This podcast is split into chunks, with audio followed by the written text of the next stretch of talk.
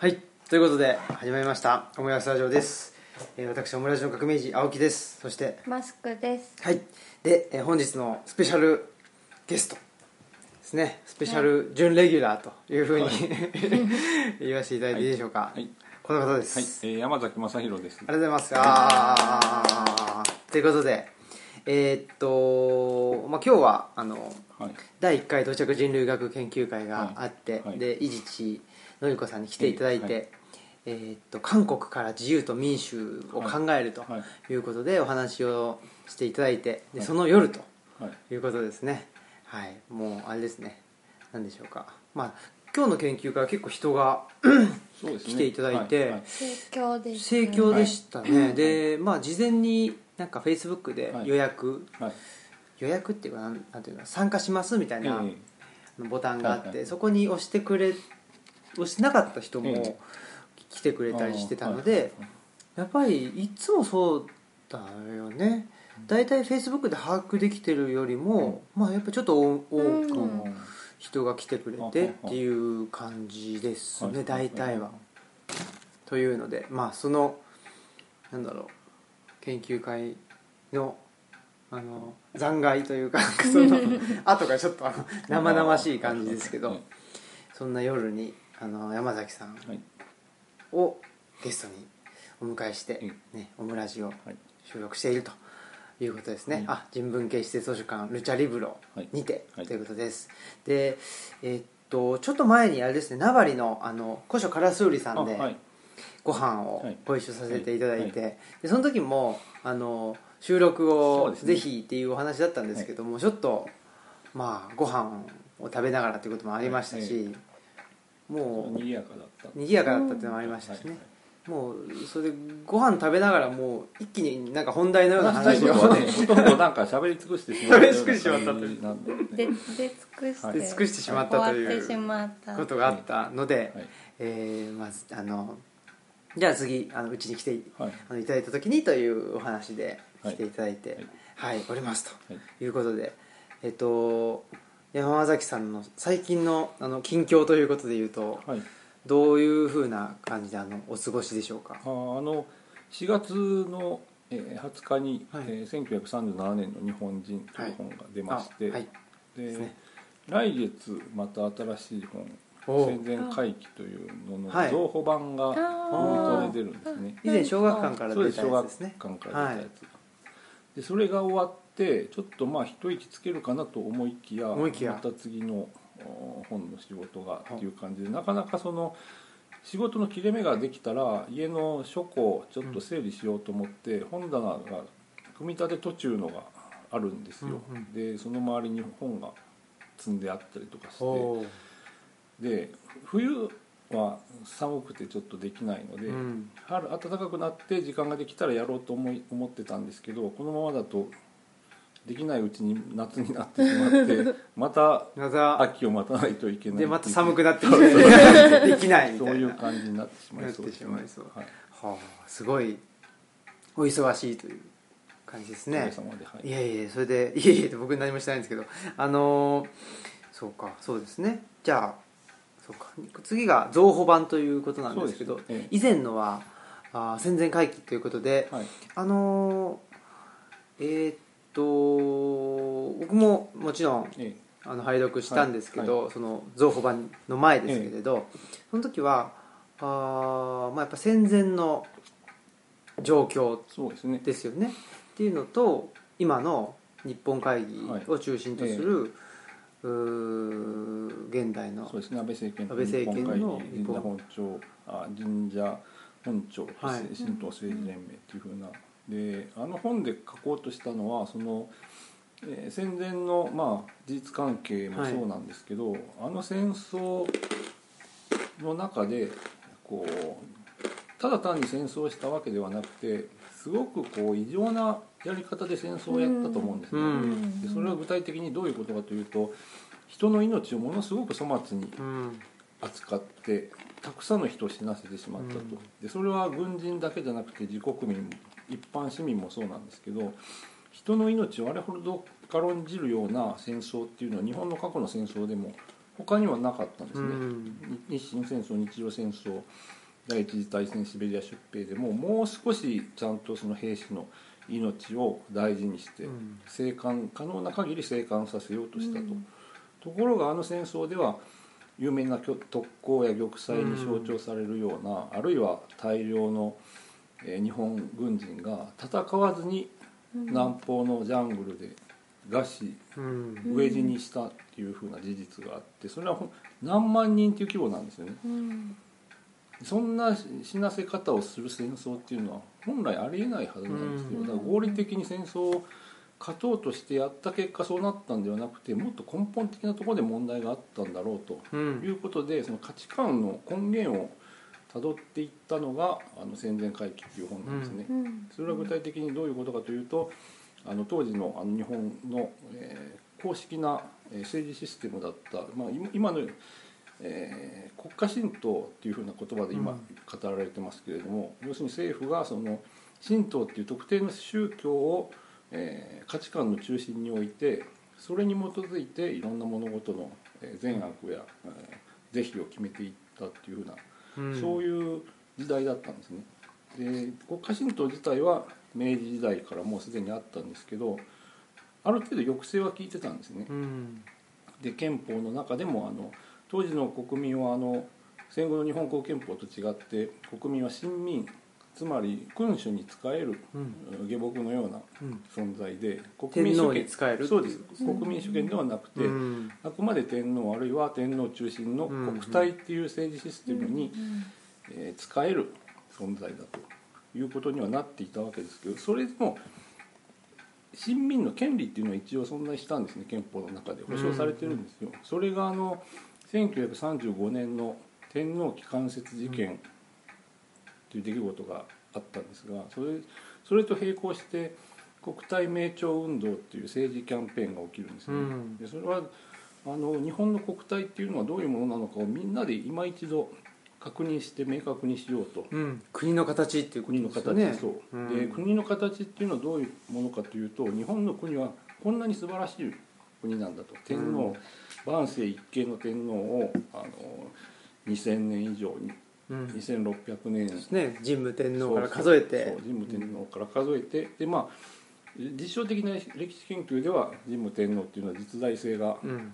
もう疑われている、はい。そうですであくまで建国神話というふうな位置づけなんですけど、それを事実とみなしてであの日本にはそういう特別な国体があると、うん。それは西洋的な価値観では測れないものだっていうふうに、うん。えー神格化してしまったんですねでそれをこう35年以降の日本ではあ極端な形でそれを高揚してしまったのでえー国体っていうものの価値を上げれば上げるほどその国体のために犠牲にしていいものっていうのもどんどん増えていく。うん。でそれは具体的にはそれを守るためになら人がどれだけ死んでもうん。その価値があるものだと逆にそれを守るために死ぬんであればそれはその親民にとっては名誉なことだっていうふうなものすごく歪んだ生命感っていうのが生まれてしまったと。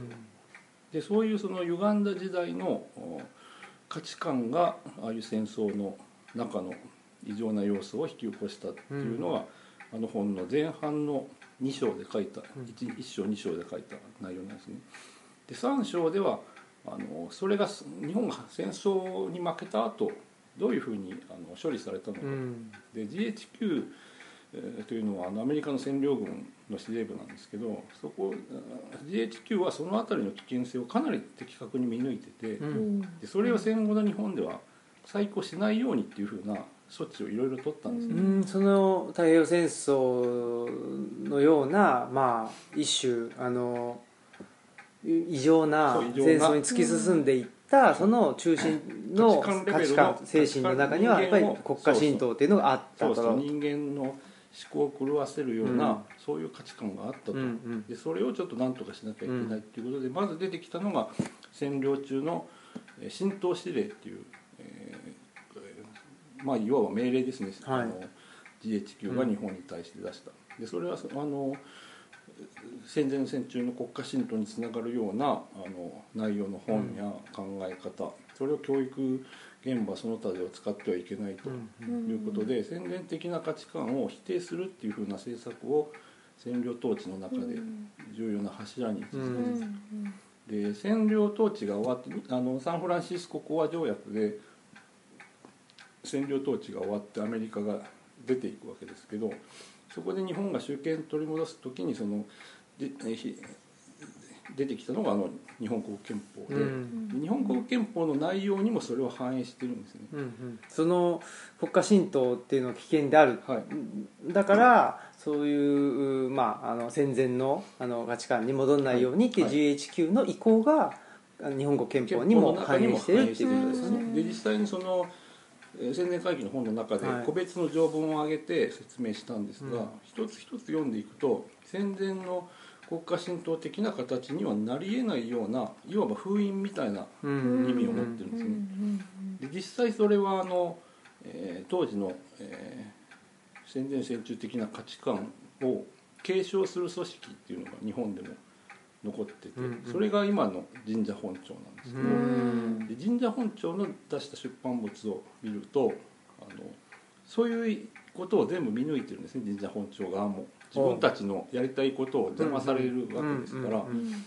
なのでその日本国憲法っていうのは神道指令を高級化させるものだと、うん。もしこんなものをね認めてしまったら自分たちのやりたいこと。をうん。それ何かというと宣伝戦中的な価値観にもう一回戻すことですけれども、うん。それができないと。ですごくこう恨みを抱いているんですね、うんうん。うん。にもかかわらずそういうのを受け入れてしまう日本の知識人や大学やうん。メディアは GHQ に洗脳されているというふうな言い方をもうすでにその頃から。今に今未だにそういう言葉を使ってますけどもうすでにあの、えー敗戦後講和条約の後からもうすでにそういうのうん。考え方を持ってたと。うん、GHQ に洗脳ってよく言いますし、あの僕も教育にちょっと携わって、はいはい。えーいたことがありますし、ええ。まあ、今もちょっとあの大学行ったりしてるんですけど、その現場の方でやっぱりその GHQ の教育が良くなかったと。え。でその戦後あのなんか今のような、まあ、あのだらしのない、ええ。あの社会になってしまったその背景にやっぱ GHQ のあの教育教育というか、まあ、はい。GHQ 的な価値観がはい。あったんだと、で、えーまあ、それを代表してたのがなんか日教祖だみたいえなは発想というか、はいあの論理なんですよね、はいはい。で、まあ、その GHQ の、うんとまあ、洗脳にえ使われたというかそのまあ大元のはなんかものっていうのがまあ日本国憲法でうん。あり、日本国憲法イコール GHQ イコールなんかあの日教祖みたいな感じで、えあのまああのなんだろう悪のワンセットみたいなえ感じで、つなげて語る人が多いで GHQ ってじゃあ何だったのとか、GHQ って言ったって一枚岩じゃなくてねあの勢戦力があったそう。勢力があったっていうことも。ねそう。実それがとそう。そう、う。ん。それがその第三章の中で、はい。今言ったその日本国憲法があの宣伝的な価値観の復帰を阻むっていうのを説明するのとともにじゃあそれがなんであの、えー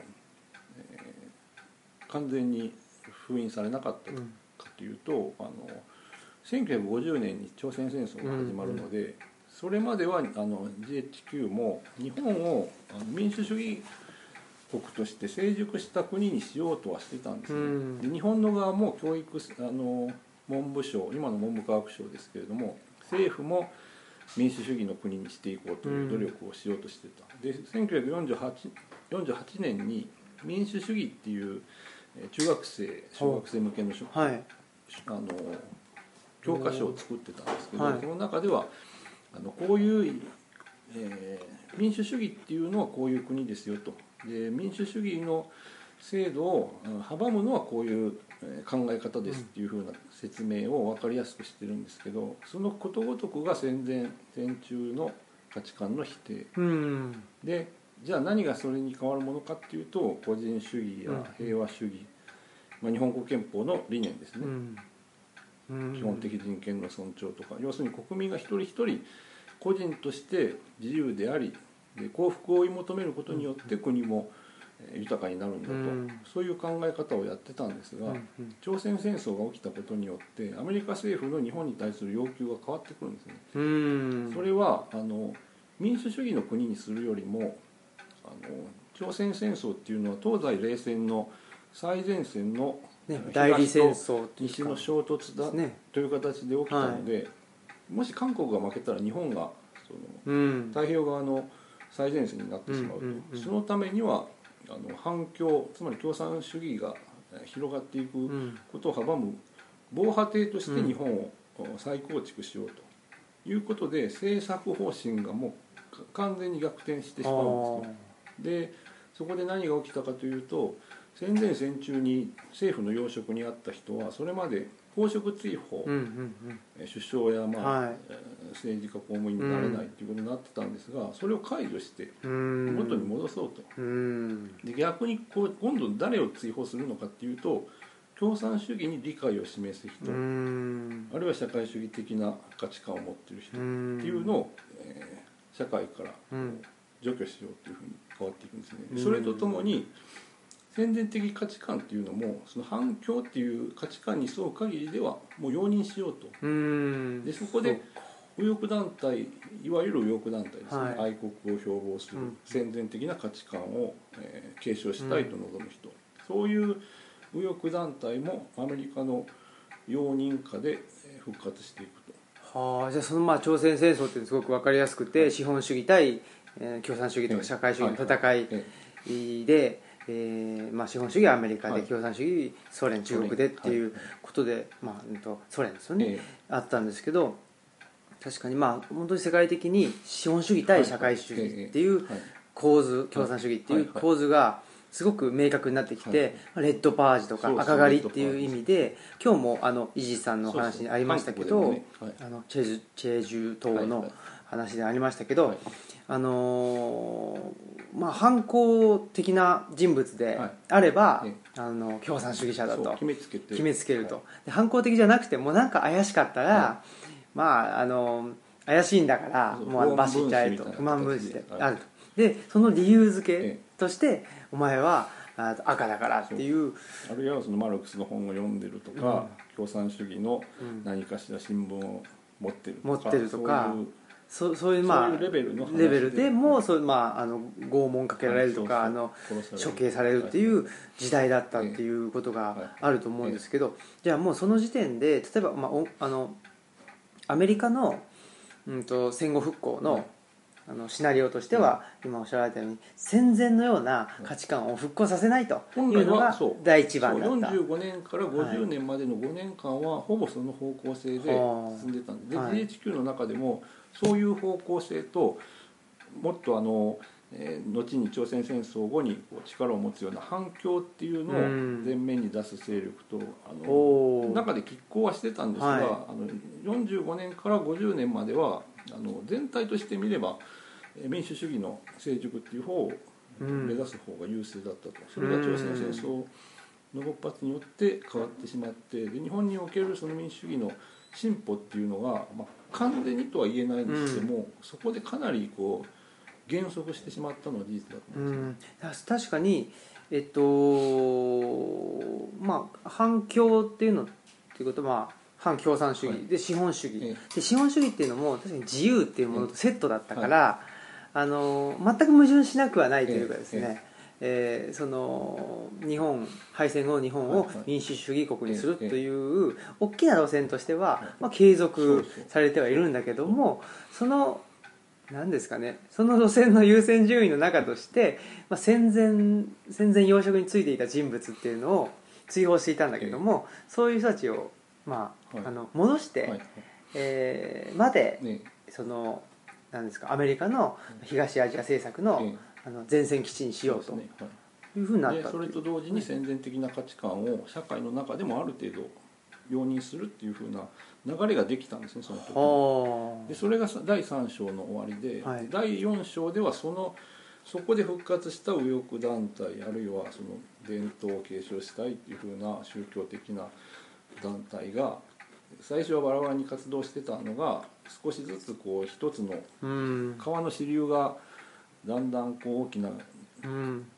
合流して川になっていくかのように一つの大きな流れになってきてその結果として出来上がったのが日日日本会議うん。ううん。でその日本会議と密接な関係を持っているのが安倍晋三首相と安倍内閣の閣僚たちということですね。でそれをうん。先え2015年の9月に出た本なんですがでその安倍政権が具体的にどういうふうな形で宣伝戦中の価値観を継承しているのかっていうことをその第4章で書いて、うん特になぜ彼らが憲法日本国憲法をあれほど憎むのかと、うん。それは変えたい変えたいっておそらく普通の人はなかなか理解できないと思うんですね、なぜなら普通憲法の評価っていうのはこういういいとこもあるけどこういう悪いとこもある。そうですね。で、まあ、こななるべくならそのいいとこは残してあ悪いとこ変えようみたいな感じなのが、ポイントで。それが普通はそうですよね。安倍首相や日本会議の人の語る日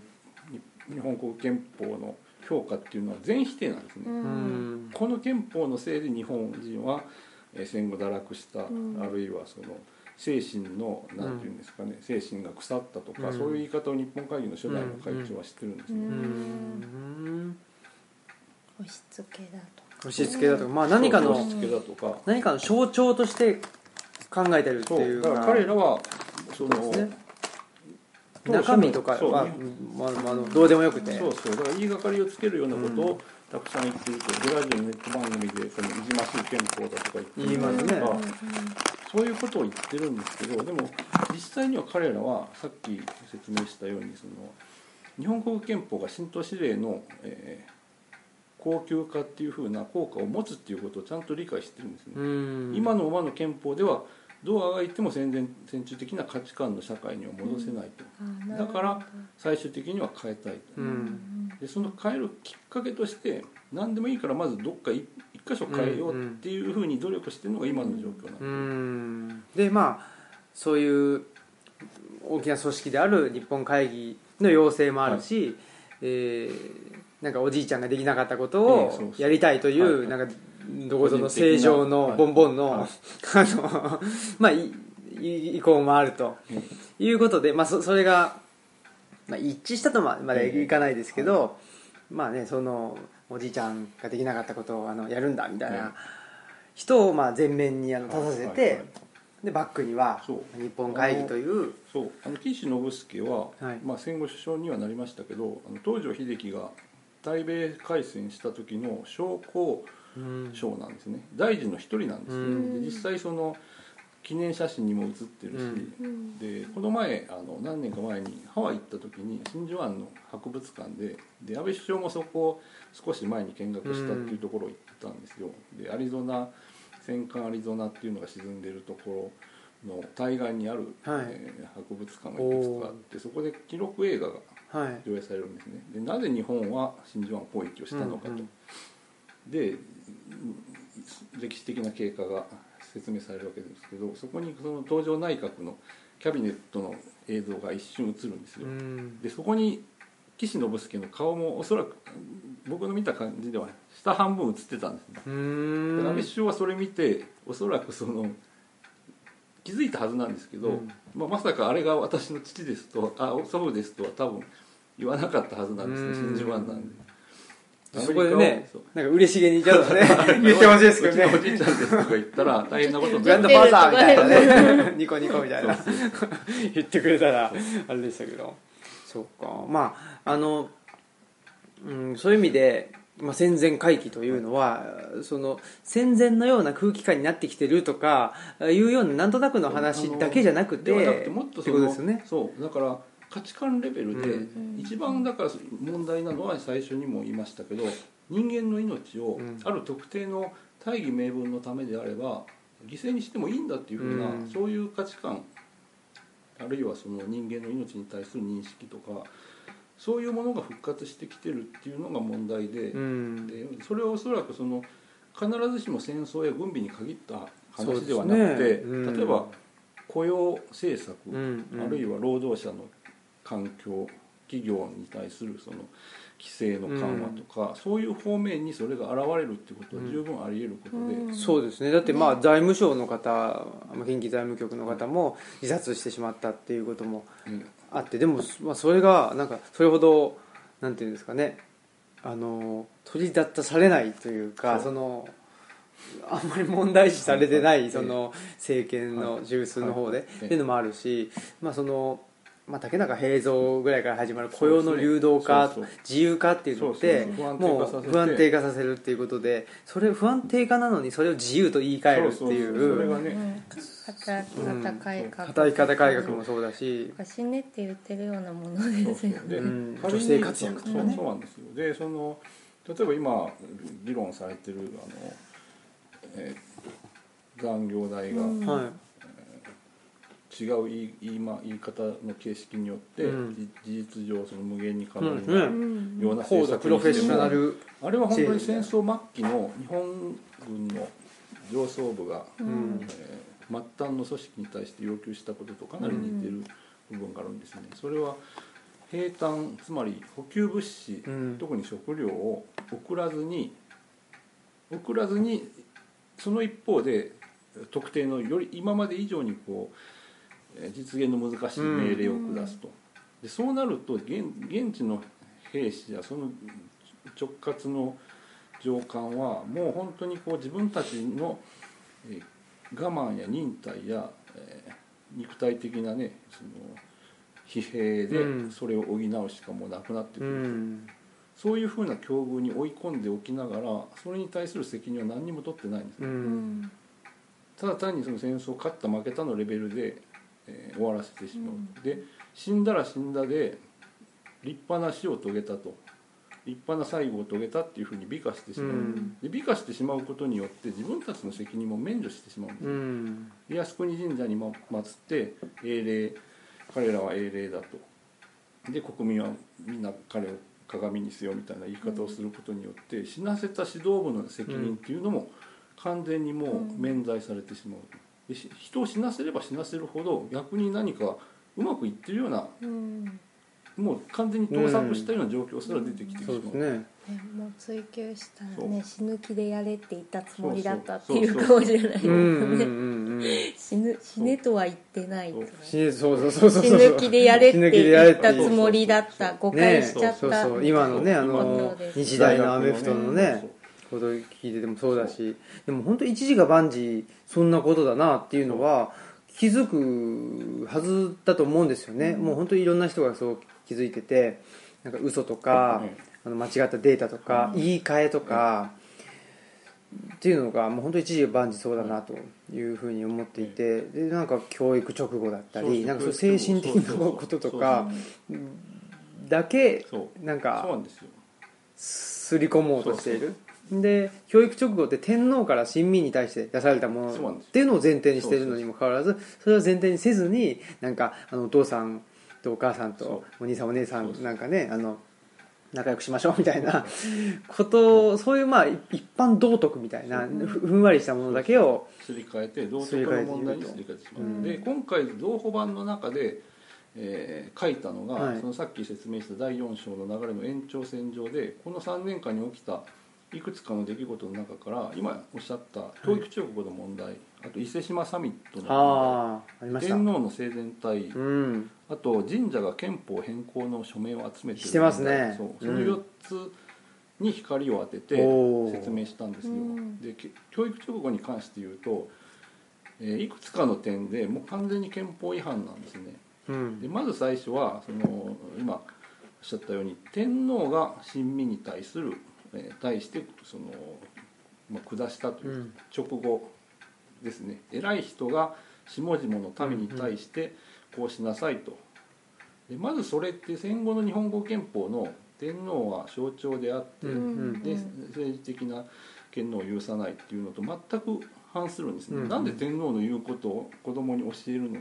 うん今の天皇はそんなことしてないのに、で今の天皇がそんな教育問題で発言したらそれは政治的発言だって言って絶対非難されるんうですよ、んうん。じゃあなんで明治天皇が言ったとされる教育直後はいいのかと。うん。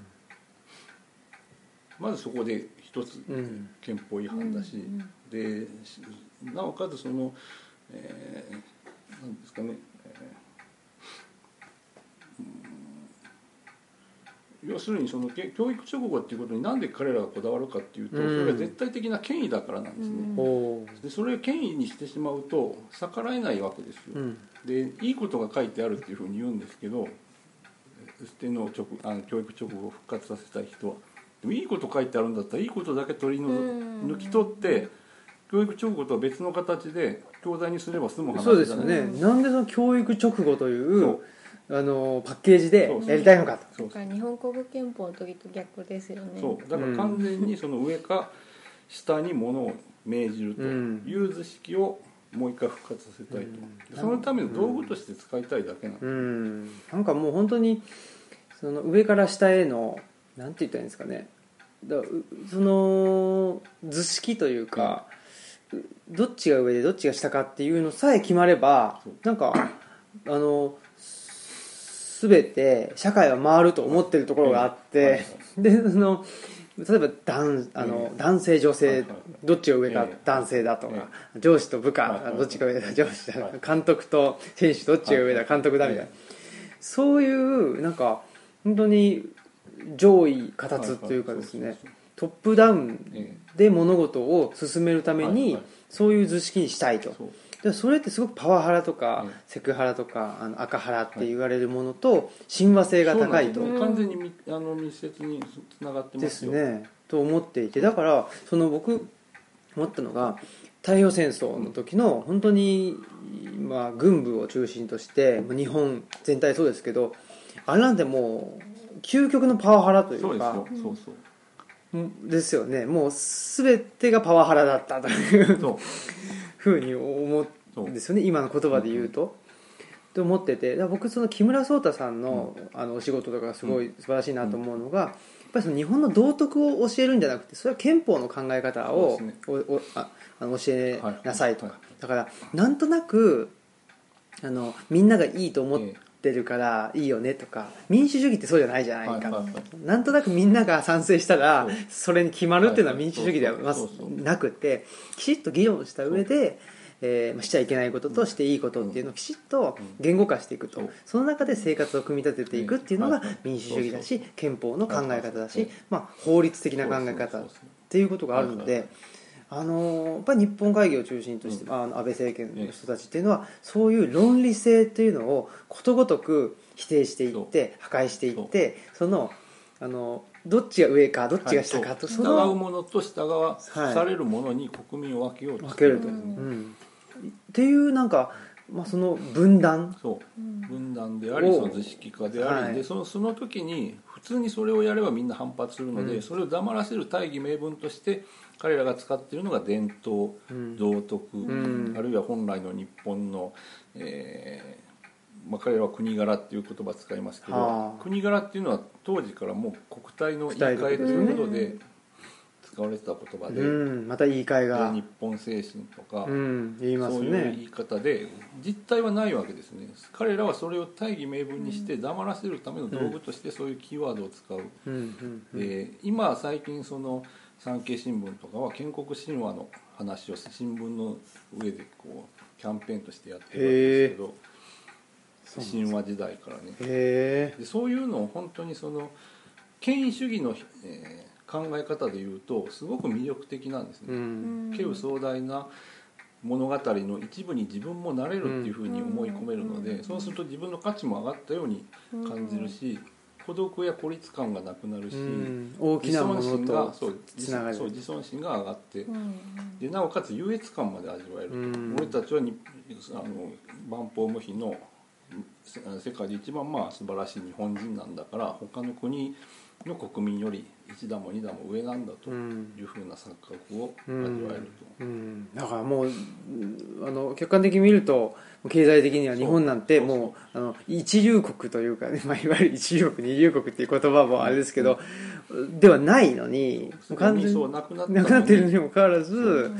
そう信じたい。っそうそう。うんていうのはやっぱりでも確かにおっしゃる通りそのプライベートというか日々の生活の中でね本当にあのーなんだろう頭を押さえつけられていたりとか、本当にいいいい体験というか、はい。いい経験というかをしていないえやっぱり本当になんだろうテレビから入ってくるのはあのうんと会社の CM だけれども、自分は車も持てないとかやっぱそういうリアルな、えあの生活苦の体え験えっていうのがやっぱりあると、そうでするとそこで挽回するっていうのはもう無無理だと。普通の方法ではもう無理だと。いうやっぱりですよね、そうするともうそこを飛び越えて飛び越えて。もう論理の世界じゃなくて大きなものとつながれるっていう。精神的な、うん、その物語の中に入っていこうとする、でしょうね、それがおそらくその魅力的な、うん。魅力的に感じる人がまあ意識的あるいは無自覚にそういう考え方に沿う方向に行ってしまうんだろうと思うんですね、でしょうね、うん。うん、だから多分そういうのがもう全てパックさそれてて。れはあの1930年代のはい。ドイツとも日本とも似た話で、うん例えばドイツもあのエリヒ・フロムっていう人が書いたはい「えー自由からの闘争」っていうことで指摘、本の中で指摘されてるのを見るとその第一次世界大戦に敗北したことでドイツ人は自由になったんですね、うん。帝国それまでのドイツ帝国がなくなって、ワイマール憲法下の共和国になったんで,、で自由になったにもかかわらずじゃあ30年代のドイツ人がなんでもう一回ナチスドイツのような権威主義の国にうん。自分から進んで入っていったのかと。で一つまあ重要な点がその権威への服従と。で権威への服従っていうのは固い言い方なんですけど要するにさっき言ったように大きな共同体の中の一つと自分を位置づけることによってこう自由はそれによって失われるけれども孤立や孤独からは解放される、うん。でう帝国が崩壊したことによって失われた絆を取り戻せることができると。うん。でそのそれを読んだ時に「絆」っていう言葉、うんうん。最近っていうか少し前によく見たなと。ね思う、3.11の後ですね。で3.11の後の日本もおそらくすごい不安な、うん。不安に感じる人が多かったと思うんですね、孤独や孤立、あるいは先行きの不透明さ。でそういうその心理的な隙間にそういう権威主義っていうのが入り込んでくる。それによってこう何か大きな共同体の一部に自分がなることによって、えー自由は失う代わりにそれに代わるえー大きなものを得ることができると。で30年代の日本も同じで、うん。あの満州事変とその後の満州国建国で国際的に日本は孤立したんですねで経済的にもえー先行きがよくわからないと。で不安国民はすごく不安に思ってたと思うんですけどなぜなら明治大正っていうのは基本的に欧米列強を手本にして、うん。そこに追いついてうん。一等国になりたいっていうふうなことを目指してた、うん。で1920年代大正時代にはそれが一旦なされたのに、うん。満州事変と満州国の建国で国際連盟から脱退したことによってそれが関係が一旦まあうん。断たれて一等国から転落してしまったと。でそこで、えー隙間に入り込んできたのがその国体思想の極端な肥大化ということで,、でそのえー次に出るえー宣伝会議の同胞版の最後では1933年に「あの日の出」っていう雑誌の付録としてはい。ついた、あの世界に輝く日本の偉さはここだっていうふうなそういうタイトルのはあ。小冊子の内容を紹介したんうですでそれは大体あの予想つくように今現在書店にある「うん日本すごい本」あるいはテレビでよくテレビもなんかそんなん「日本すごい番組」ばっかりっていうそれ見てないけどなんかそんなんやってますよそうそうねそう。世界が気持ち悪くないですか？日本人のの？職人をねあの褒めたとかはで褒めてもそうだしなんかその 例えばなんかアフリカに行って、はいあのバカにするみたいはなはそうですね。のも気持ちが悪いじゃないですか、変な日本日本食ね間違ってるのを正すとか正すとか。そういう野郎時代な感じの、はい。でそれと全く同じものが実は1933年にへ雑誌の付え録でついてたんですうよん。で雑誌の付録っていうとそんな大したものじゃないんじゃないのっていう感じがするんですけど、驚くのはページめくると一番最初に当時の文部大臣鳩山一郎が関東言書いてるんですね、そこでどんなことを書いてるかっていうと教育直後っていうのは日本人だけじゃなくて世界中の人が読むべきものだと手本として。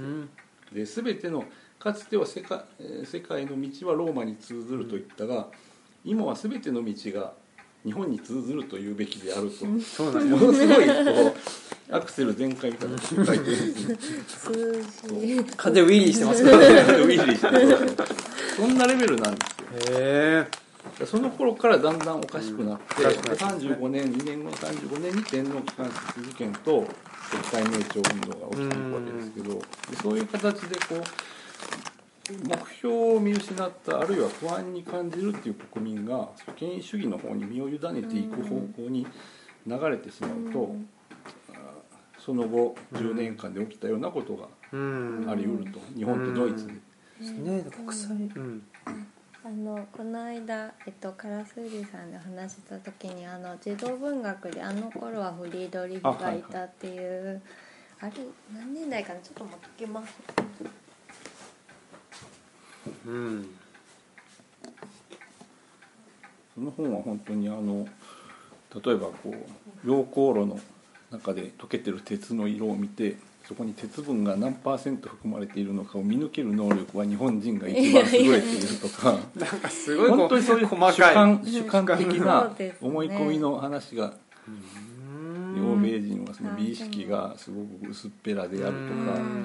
これもほとんど1930年代が中心の話で、でやっぱりその率先して、まあ、ユダヤ人に対して迫害をそのするっていうのはなんか、まあ、ある程度法令とか出てるけどやっぱり人によって差があってでもなんか積極的にやる人はなんとなくこう立場が弱い人、はいはい。はいなんか新聞配達のうん人だったりとか、なんかすごい率先してややってすごいそれになんか高揚感を覚えてるような描写があって、やっぱそれこういうことだったのかなう。ん。今日のねあの伊地知さんの話にもあったけど、やっぱりそのチェジュ島で、うん。まあ差別的な、えあの境遇にあったという人がやっぱり韓国軍に入って、はい。普通の韓国軍じゃできないことをしようって言って、うん。まああのだからまあ過剰に適用するっていうことでしょうね。うん。結構あの9.11の後のイラク派兵で行ったのもなんかヒスパニック系の人とうん。かが,、ね、が多かったとか、でその権威主義の中でやっぱりその人間に上下の序列を作っていくのでうん。優劣が上から段階的に下に行くと。で差別される対象っていうのも用意するんですね、うん。それによって人がより一層その権威に 適応することに、うんうんうんあの快感を覚えるよううになる、ナチスドイツはうん。ユダヤ人だったし、うん。で戦前戦中の日本でじゃあ差別の対象になってたのがどんな人かっていうとまず、まあ、当然戦ってる中国人ですね。で植民地であった朝鮮人、で実は沖縄の人も差別されてるんですねでね。であと女性と。うん。うんこの4つ差別していたっていうのと今の社会を比べてどうですか？うん。完全にそうで一致しすてますよねね。でもその自分があのどれくらい前になるんだろう10年以上前に高校生だった時にその朝文献朝鮮文化研究会に部活で入っていて、でなんかやってた頃はもう差別なんてそんなあの昔のことだみたいな感じでそんなことを言う人は古いとかおじいちゃんがロシアをロスケっていうみたいな感じだっていう感覚で。うん。なんかもうそういうことを言う人はなんちょっとかっこ悪いとか。一時期は日本でもそうだったんですよ、うん。古いなっていう。学生時代もそうでしたよ、うん。そういう差別とかダサいっていうかもう逆にねかっこ悪い、そうですね、あないんかそんまだそんなこと言っておるのかじいちゃんじゃないんだからみたいな感じで。そういうその近代的であろうとする、うん。そういう精神うん的な方向性っていうのは確かにあったんです20世紀の終わり頃には。でそれがまあ正確にいつ変わったのかは分かんないですけど今は間違いなくそうではなくなって、うん。戦前戦中とほとんど同じような図式の差別の構造、あるいはそこで語られる罵倒の言葉ですね、うん。天皇機関節事件の時にはこう、えー、美濃部、え辰ー、吉吉が、ん。えー攻撃の標的になったわけですけど、うん。そこでその国体に戻るとか学費とか、うん。当時の、うん。えー今の国会議員当時はあの貴族院の議員ですけどそういう人が本当にこう口を極めて罵倒してたと、うん。で今の国会でもそれと似たことがうん。結構出てると。で反日の学者は、えーけん学者や研究には予算を出すなみたいなことを言う人間すら出てきてる議員の中に、うん。ですね。でそれがまあたまたまかもしれないですけど女性議員が結構目立ったりするっていうのもがさっき言ってた。た女性は差別される立場だから過剰に過剰適用その価値観を自分はそれ以上普通の男性以上に、えー適用しないと認めてもらえない。普通に見たらその自民党のあの改憲草案にしろその戦前回帰的な、あの情念というか、えまあ、戦前のしあの社会の,、あの体制に戻ったら非常に男尊女卑的だったりして、うん。自分は絶対損するのになん普通に考えれば。なぜうん。そう。するのか。それにねその今そんなにそのね社会的地位が高くない人たちも一生懸命ヘイトやってるけどそうなってもあなたたちは絶対切り捨てられる側のあのまず最初に死ねって言われる側の人権なんて無視される側の人間だよって思うんですけれどなんかそれが思いね何かをぶっ壊すとか、そういうことをを支持する人というのはやっぱりあの最下層の人だったりしますよね。だからまあ過激なものっていうのは分かりやすいから、で粗暴な人間っていうのもそういう権威主義の枠組みにすごい、うん。あの親和性が高いんですね、うん。なぜかっていうとその大義名分を与えるとその粗暴な振る舞いがあに免罪符を正当化されるようになってしまう、うん。だから古今東西これはイデオロギー関係なく東側も西側もどこでもそうなんですけど例えば西側のあの反共親米右派独裁国であれば、うん。例えば韓国軍事政権当時の韓国もそうだしあの冷戦時代のベトナム南ベトナムやインドネシアフィリピンその他で共産主義者っていうレッテルを貼れば人を殺してもいいというような免罪符を与えることによってほとんどヤクザと変わらないような人間が右翼団体を名乗ってそういう殺戮にうん。加担したと。共産主義国でもそれとぎ方向性は逆なんですけど語る言葉の。うん。構図は一緒で、うん。あいつらはその反革命だと。うんうん。でそのアメリカの手先だとそういうレッテルを貼られることによってその虐殺が正当化される、うん。そこでもやっぱり粗暴な人間ほどうん。活躍の場を与えられるんですね、うん。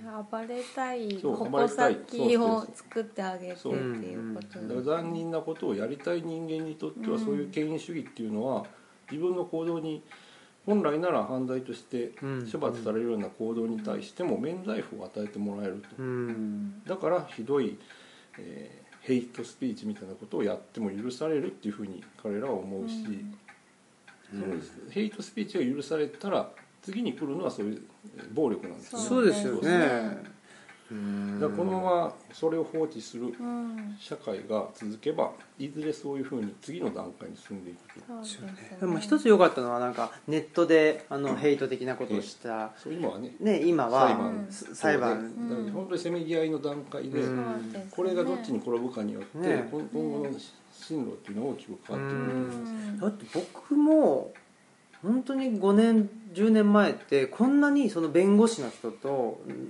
の意見を聞くとか、あの憲法学者の人の意見を聞くなんて思ってなかったですからね。憲法学者の人の講演聞くなんて聞きに行くなんてどっちかというと一番興味がなかったような、うん。まあ、ほ法学とはいはい。かそんな硬いし、はいはい。って言ってたんですけど、今一番なんかその自分のあのお身に迫ってくるものう。んの中の一つで法学憲法学っていうのがあるっていうのはやっぱりそれは危機的状況ですよね社会として。うん。で木村壮太さんが言われてるように本来それは小学校。うんうん。まあそれ小学校が無理なら中学校できっちり教えないといけないことなんですね、うん。憲法の話っていうの。は憲法っていうのはそのただ単に覚えテストのために覚えるものではなくて自分たちの生活に直結するもので、自分たちの生活をその不当なうん。権力者から身を守るものですよね。ね、だから人権とかもやっぱりなんか思いやりとかその道徳みたいに語られそうそうそう。てそう優しさみたいなことで小そうじゃ学校とかでそうやって習ってたけどそうじゃなくてもっと切実にあのねいやなんかあの権力者によって嫌なことされないとかそうそうそう。自そうなんですよ。分が望まないことそうをされないとかそう望まない死死をこう選ばせられないとか、そういうもっと切実なことなのになっていうのを、本当にその自分の身を守るために法学とか憲法を学ばなくちゃいけないという恐ろしいね世界になってきたなという。その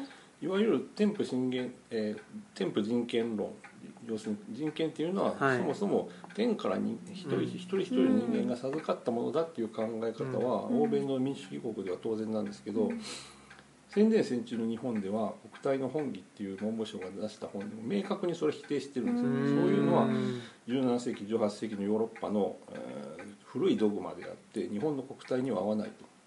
でそれと全く同じことを日本会議の副会長うん。が、えー雑誌「正論」とかで書いてるんですよ。うん。今の時代に。うん。2000年代に。うん。で彼らが目指す社会っていうのはん。どういう方向なのかっていうのは彼らの語る言葉を読み解けば想像はできるんですよ、うんうんうんうん。そうですね。ただあれですよね。あのある程度多分読み解けばいいんだけどもその完全に論理的に一貫したわけじゃないから、うん。あの読み解けば済むというもんでもなくてそうそうそう。どこからかやっぱりそのはい。現実世界の中で、なんかそれがどのような形であれ、はい。まあ、例えばバザーをするとはかい。何をするっていうなんかもうあの論理とは全然関係ないベースのところでも同時進行してるかはい。らうんそれがあの厄介というか大変なことだなとは思いますね。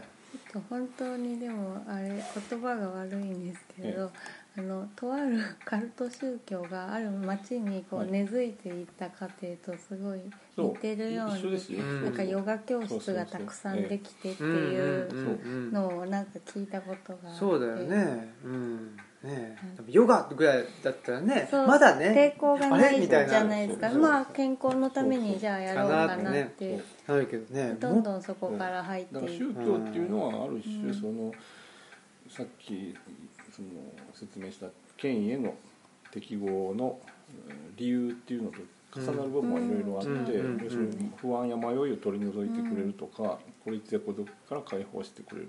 大きな共同体に自分もつながってると思うことで安心感を得られるとか、そういうその共通点はあるんですね。でそのナチスと日本の国家神道の違いあるいはドイツと日本の戦後のあの戦争に対する向き合い方の違いっていうのを見ると、うん。やっぱりナチスドイツの国家社会主義っていう政治イデオロギーは宗教ではないんですね。うん。一部神話はモチーフとして取り込んでいたけれども宗教ではない、うん。だから戦後もそれを信教の自由っていう理由では正当化できないんですよね。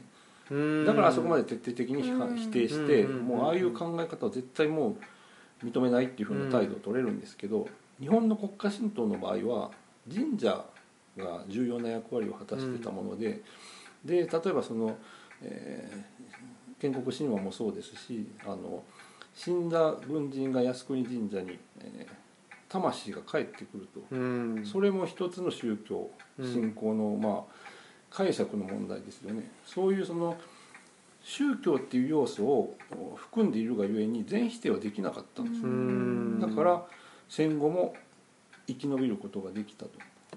うん。でそれがあのまあ戦後ずっといわばまあおとなしかったというかそれそれぞれの神社がその宣伝的な価値観を我々は継承していますなんてことはどこの神社もそれはそうですよね。靖国神社を別にすればうん。言わなかったので、うん。みんな安心してうん。神社にお参りして初詣行ったりしてたわけですけどここに来て憲法を変えたいと。うんいうような運動を露骨にですねなん神社がか大々的にわかにそう。登り立ててそう。やってたりしますからね。結局だから彼らも価値観は捨ててなかったんですねうん。戦前戦中。でしかもその戦前戦中にそういうその神社が戦争に加担したあるいは戦その戦争に向かうように人々の心理を扇動したっていうふうな責任をほとんど取ってない。うんうんうん。でキリスト教や仏教のえー宗教団体は結構その辺反省して声明出したりやってるんですけどうん。少なくとも神社会はえー特に神社本庁は全くそんなことはやってないですからね。うん。むしろ我々は GHQ によっていろんなものを破壊された被害者だっていうふうな被害者意識を持っていろんな出版物を出している。うーん。そうか。うん。なんだかまあパワースポットとか聖地巡礼ブームみたいなのがあってなんとなくまたそれもあれですよね。あのなんていうか論理的に入ってくるんじゃなくてなんとなくその生活情緒的に浸透してくると。情緒的っていうのが一番日本人が弱いところでそうですね。情緒的な美辞麗句とか情緒的なあ思いやりの精神とか、そういうことを巧みに使って人の心に入り込んでこようとするっていうふうな、うん。そういうものがいろんなねビジネスでもそれは利用されてるし、うん。そうですね。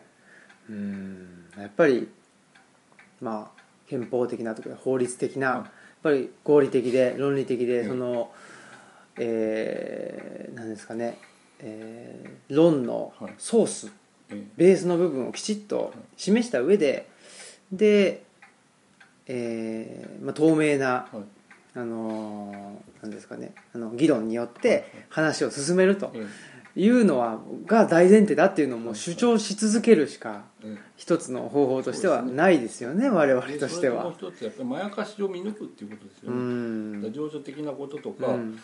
神話だとかあるいは伝統と称する何か、道徳的と称する何かっていうことは本当にそれ道徳的なの、本当にそれ伝統っていうふうにいちいち疑ってうん。検証しないといけない、で実際いろいろい一般に伝統って言われるものは実は伝統じゃないんですよっていう本がうん。最近何冊か出てて、そういう本はあのぜひ読まれた方がいいと思うんですけど、うんじ実際には今あ日本のその安倍首相とか日本会議の人間が言う伝統っていうのはほとんどがもう明治時代とかそれ以降にできたものであって、全然伝統でも何でもないと。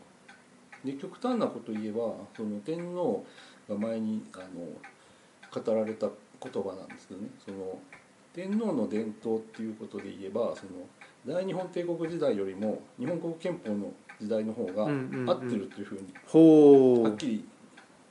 でそれは別にそのえー個人としてのえー説明なので、はい。あくまでそれはそその枠組みの中で捉えるべき言葉ではあるんですが少なくともそれは歴史的に見てもその通りだと思うんですね。ん。大日本帝国時代の天皇と天皇っていうのをそのあたかも西洋のあ君主のように位置づけて、えー権威化したってそですいううのはね。だからそ少なくとれも日本の歴史ではなかった。ですよね。うん。まあどっちかというと象徴にそうそう。近かった。そうそう。の影なんかですね。実権を握ってたのがそれこそあの征夷大将軍の方が将軍の方が実権を握ってたっていうことですよね。そううん。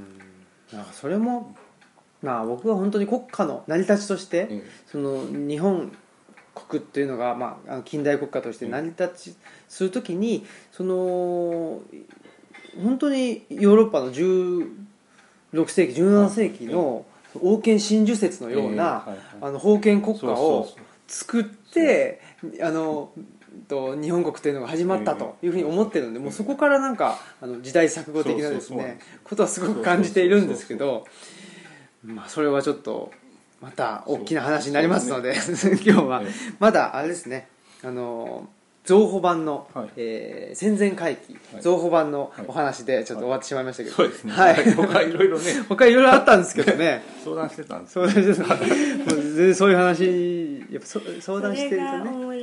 オムラジ的なことになってしまいました。はい、ということで、はい。えー本日は、ははい。いありがとうございました、えっと戦前回帰増補版は、えー6発売は？6月7日発売予定です。6月あはい。もうすぐですね。もうすぐですね。あと1本当にもうす週ぐです間ぐらあいそうですか。わかりましたじゃあちょっと、はい。それまでにオムラジ出せるかしらって感じですけど、ねできたら。はい。はい。ありがとうございました、はい。ということで、ありがとうございました。はい、本日のゲストは、はい。えー山崎正弘さんでした、はい。ありがとうございました、ありがとうござい。ましたありがとうございました。はい、失礼します